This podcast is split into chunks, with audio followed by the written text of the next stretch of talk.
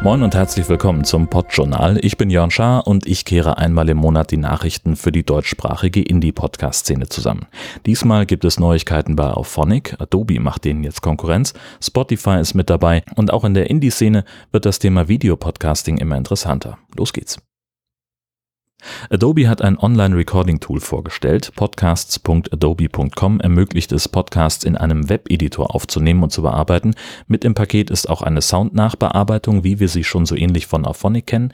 Das Ding hat eine sehr spannende Diskussion im Sendegate ausgelöst mit einigen ziemlich beeindruckenden Hörbeispielen. Was mir dabei aber zu kurz kommt, Adobe wurde im Januar auch ziemlich heftig dafür kritisiert, dass sie alles, was Usende in Lightroom hochgeladen haben, für das Training einer KI benutzt haben, ohne zu fragen. Bin ich der Einzige, der das auch bei diesen Podcastings kommen sieht?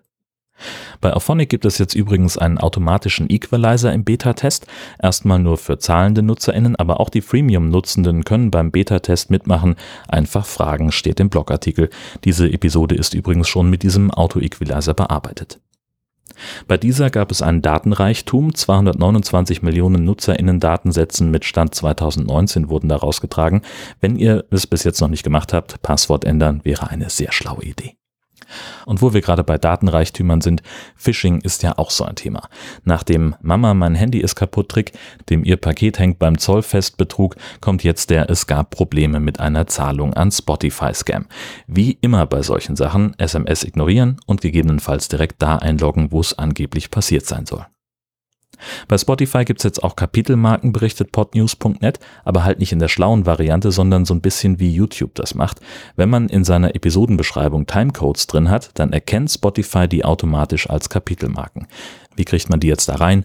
Entweder so wie ein Neandertaler per Hand eintippen oder man klickt bei Auphonic den Haken Append Chapters to Summary und übergibt diese Timecodes dann direkt.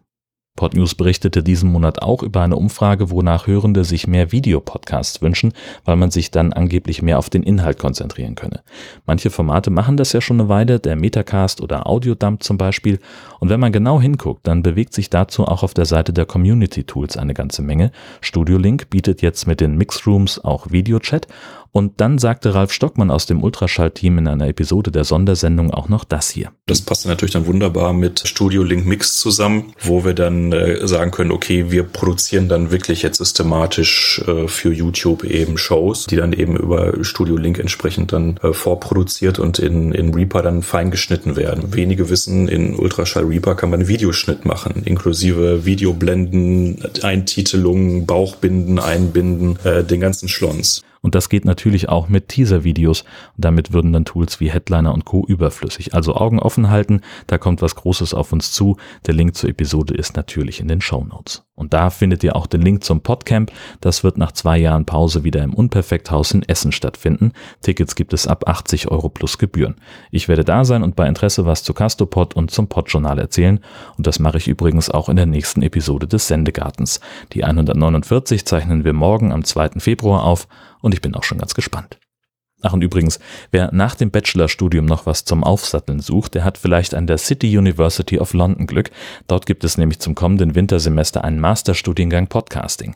Angelegt ist er auf zehn Monate Vollzeit oder zwei Jahre Teilzeitstudium vor Ort in London. Die Gebühr für das Vollzeitstudium liegt bei schlappen 11.000 Pfund. Das war's für diesen Monat. Feedback und Themenvorschläge dann gerne an redaktion.podjournal.de oder über Mastodon, meinetwegen auch über Twitter an mich. Alle Links gibt es direkt in den Shownotes. Notes.